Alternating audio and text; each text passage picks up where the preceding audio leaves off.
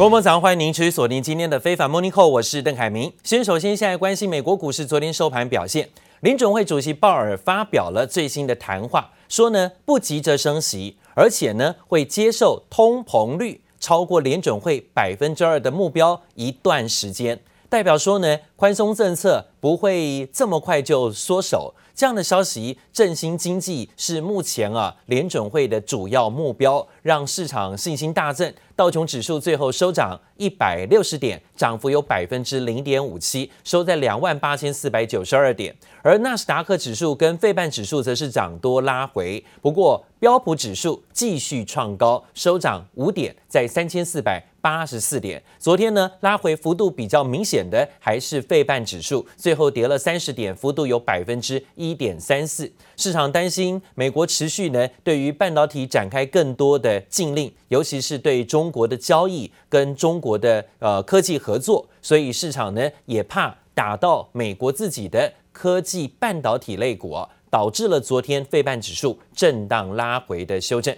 而提到了联准会主席鲍尔在昨天全球央行年会首次的线上会议举行，宣布说呢，联准会官员一致通过平均通膨目标，愿意容忍通膨率暂时超过百分之二的限制。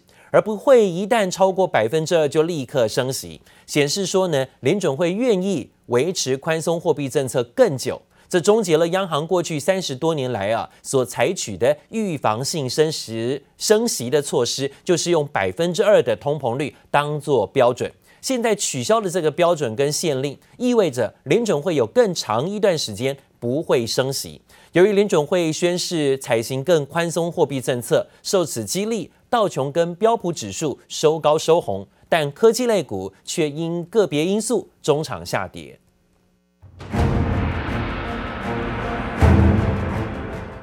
事件让美国经济乌云笼罩，即使联准会大举撒币，但复苏力道仍旧缓慢。市场关注改采线上举行的全球央行年会，联准会主席鲍尔周四演说，预料会做出重大宣示。鲍尔将提出平均通膨目标，也就是说，在央行长期以百分之二为健康通膨率的标准下，如果长期低于这一水准，就要拉高通膨率，让通膨率超过百分之二。如果疫情继续的话，它不能收，因为联总会其实是在支撑市场信心。跟提供流动性，那目前的情况，它无法真的去影响到通膨。联总会是在预防可能的这个资产泡沫，可能的金融危机，所以它提前升息。所以它什么时候要升息，什么时候要结束量化宽松，也是要看疫情的反应。外界也解读，这是为了避免美国经济日本化。但其实自二零零九年中期后，只有两年达到平均通膨率百分之二，因此鲍尔尚未发布演说，外资圈就开始做出预测。高盛认为，联准会为了保持前瞻指引，在就业率提高以及通膨回复百分之二水位前不会升息，因此升息要等到二零二五年升息前一年才会开始收缩 QE，也与经济学家的看法不谋而合。根据过去的升息操作的话，他要让市场有充分的准备，所以他会先给那个叫做那个前瞻指引，然后这个前瞻指引呢，肯定要联系到疫情的发展。短期内疫情即使缓和，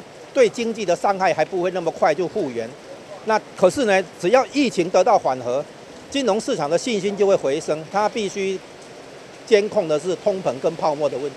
前白宫经济顾问、哈佛大学教授弗曼更指出，假如未来五年都维持零利率，也不会感到讶异。全球金融圈牵一发动全身，联准会是否会如外界预测提出平均通膨目标，又或者实施新做法，外界也屏息以待。记者刘富慈、黄明旭台北采访报道。好，联准会要持续宽松，所以对于美国股市，像道琼指数跟标普指数有推升的作用。带动指数继续向上走高，但是呢，昨天的科技股纳斯达克指数，尤其是费半指数跌得最多。费半指数昨天拉回修正，一跌又超过了百分之一。消息面呢是说，路透社的报道，美国正在考虑要积极的又对半导体生产的设备跟相关的软体工具，甚至包括感测器跟其他的技术，也要扩大祭出所谓的新出口禁令。以防这些设备落入到了中国的手中。美国商务部在最新发布的官网讯息当中说，预计六十天的时间征询大众意见。一旦确定实施，可能就会冲击，包括连台湾的半导体设备股的走势，恐怕也会遭遇波及。如果呢，真的啊都不能让这个中国有购买或是呢跟中国厂商做生意的机会，可能在短时间之内呢会有冲击台厂半导体的相关个股压力，包括了像凡轩、汉唐、旺系、星云。蒙利等等的个股股价，也许呢会遭遇冲击，这是市场要关注未来的新变动。那讲到了现在，美国对中国的竞争啊，已经扩大到从科技战到军事较量了。中美在西太平洋跟南海持续展开军事较量。美国国防部长日前才发表了“五角大厦已经做好准备”的这种言论。美军的战略侦察机则是在最近呢侵犯了中国军方演习的空域之后，北京立刻是动用了被称为“航母杀手”的四枚东风导弹飞弹射向了南海。美中在台海附近武力挑衅的紧张情绪是升温的。这一点呢，看到昨天中国大陆国防部的发言人就强调，中美关系面临了建交以来最异常险峻的复杂局面。而且是美方不断的挑衅滋事，严重的损害了中国主权安全跟两国的关系。现在呢，中方的态度很明白的，就是不会随美国起舞，也不会任由美国胡来。这对于台海跟南海可能发生的冲突可能性，现在啊夹在中间的是台湾，陷入了比较大的区域风险。昨天蔡英文总统说呢，区域军事活动日益增加，我们很担心会擦枪走火。昨天在专访当中提到，各方啊要审慎的约束一下，避免两岸爆发冲突。希望北京也能够制止，各方保持开放沟通管道至关重要，以免误解甚至误判了发生军事冲突。他也说呢，区域军事的活动日增，我们担心的会是擦枪走火的问题。但是啊，国内的外交跟军事专家就评评论了。说，川普政府就任以来，美国呢已经累计批准了七项啊对台湾的大区大批军售案，那挑衅的就是美中台之间的关系了。而美国跟中国的关系也在全面恶化，台湾也常常让美国的军舰跟飞机在台海之间游动。今年以来呢，美国为了遏制中国的军力啊迅速提升的势头，大幅度加强了在美军于台湾海峡跟南中国海的军事存在。美军跟解放军的军事对峙问题也时常发生，这也要想一想呢，是谁放任了美军来到台海之间挑起了这种纷争问题的？另外呢，则讲到美国在台协会啊，今天呢又挑起事端，在官方脸书公布一张新照片，内容呢是我国留置于在美亚利桑那州陆克基地的 F 十六战斗机，台湾飞行员接受了美军。空中加油训练的画面啊，另外一张照片呢，则是美国对台湾军售的两栖突袭车，要为台海在海军陆战队增添战力。这次美国官方大动作的公布，台湾跟美军事合作的照片，相当的罕见啊。而讲到了最新消息，美国的国防部也证实，中国的解放军在南海西沙群岛进行军事演习期间，试射了大概有四枚的弹道飞弹。这四枚弹道飞弹呢，俗称航母杀手啊。美国国防部长艾斯培最新也出面质疑说，中国答应过在二零零二年答应过要避免挑衅活动的承诺，但是现在却不断的违反承诺，可能会进一步破坏双方关系。Under the leadership of the Chinese Communist Party, Beijing has repeatedly fallen short of its promises to do the following abide by international laws, rules, or norms, despite continuing to reap the benefits of the international system and free markets. And second, to honor the commitments it made to the international community, including promises to safeguard the autonomy of Hong Kong and not to militarize features in the South China Sea. The hand of Beijing is heavier on a country the smaller one is. 美国国防部长艾斯培在指控中提到，中国解放军企图在本世纪中期建立一支全世界级的军队，而美国有责任要领导印太地区，不会向那些自认为自己政治制度比较好的国家作为让步，将持续监控南海局势。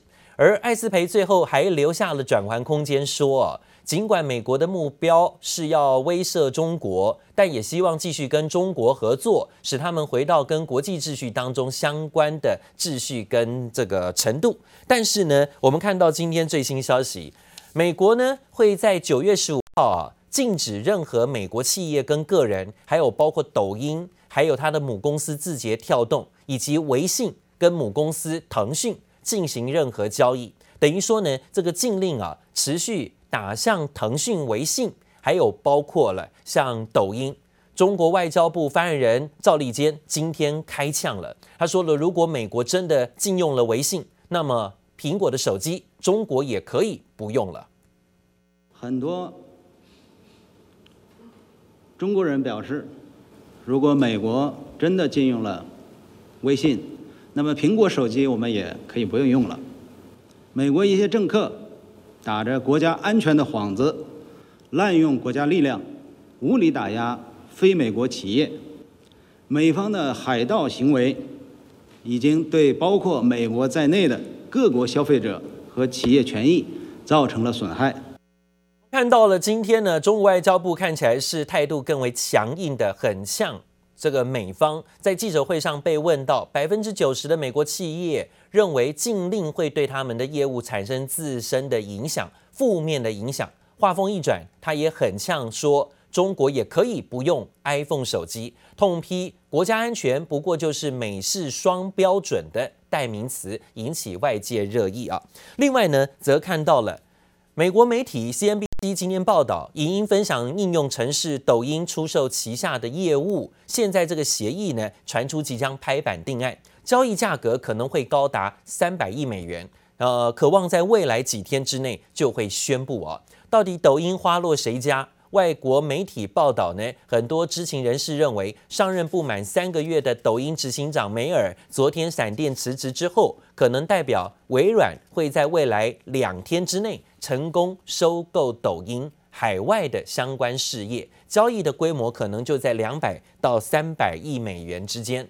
另外呢，也有两名知情人士报告说，抖音还没有决定谁是买家，目前仍然在讨论跟甲骨文、微软跟第三家的美国公司的出价，到底要选择谁？另外呢，美国零售商沃尔玛也表示有意想要收购抖音，将会跟微软合作，也传出这样的消息。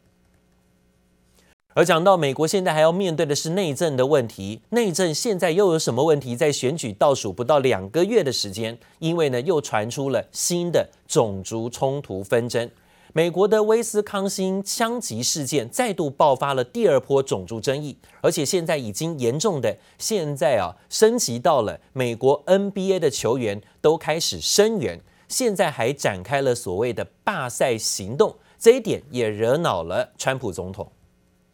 又有非裔民众遭到美国白人警察开枪。非裔男子布莱克二十三日在威斯康星州遭到远警连开七枪，导致下半身瘫痪，引爆怒火。美国职篮 NBA 公鹿队带头罢赛。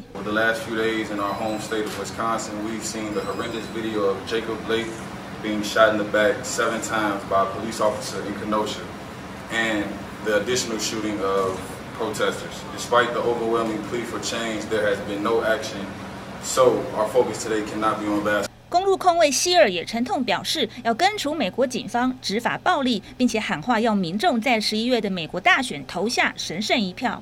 It is imperative for the Wisconsin State Legislature to reconvene after months of inaction and take up meaningful measures to address issues of police accountability, brutality, and criminal justice reform. We encourage all citizens to educate themselves, take peaceful and responsible action, and remember to vote on November 3rd. 主场在威州的公鹿原本要和魔术队交手，但在赛前决定罢赛，并且在发表罢赛声明后随即离去。公鹿老板力挺自家球员，湖人等另外四队也相挺，宣布赛事延期举行。We have to really look into the systemic racism that exists in our country. I mean. our founding fathers were all white male. I mean, from the very beginning, there is a bias that's inherent in our, our country. Um, that is in our laws. 威州因为示威潮引发连日动乱，美国民主党总统候选人拜登对黑人再遭枪击也同声谴责。What I saw in that video makes me sick. Once again, a black man, Jacob Blake, has been shot by the police in broad daylight and asked, Is this what we want America to be?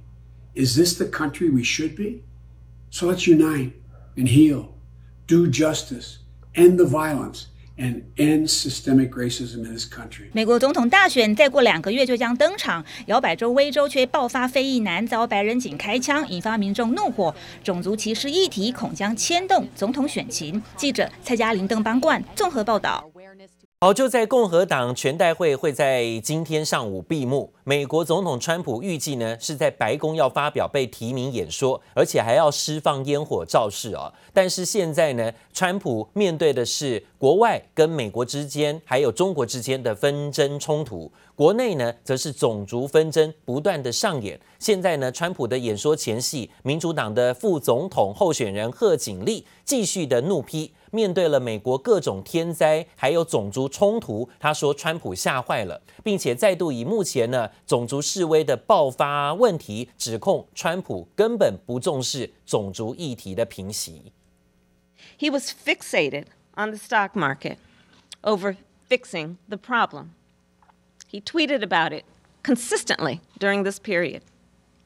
He was convinced that is, if his administration focused on this virus, it would hurt the market and hurt his chances of being reelected. That mattered to him more than saving American lives. Donald Trump froze. He was scared, and he was petty and vindictive. I don't know too much about the protests, but I know their ratings have been very bad, and that's too that's unfortunate. They've become like a political organization.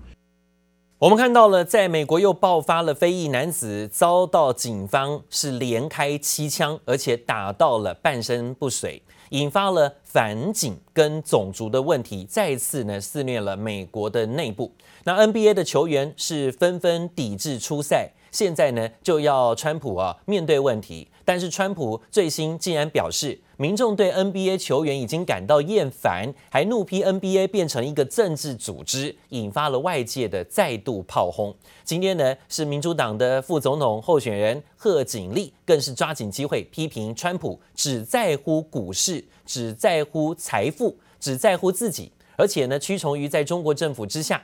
现在呢，尽管一连串的争议笼罩，川普呢稍晚了还是会有共和党的誓师大会的重头戏，也就是自己要正式接受提名的演说即将要发表。美联社的报道说，川普的演说会把重点放在民主党候选人拜登身上啊。会持续的批评拜登是空壳候选人，还要呢大打他呃垂垂老矣的这种情形，似乎呢也是在待会啊，大家密切关注川普的演说。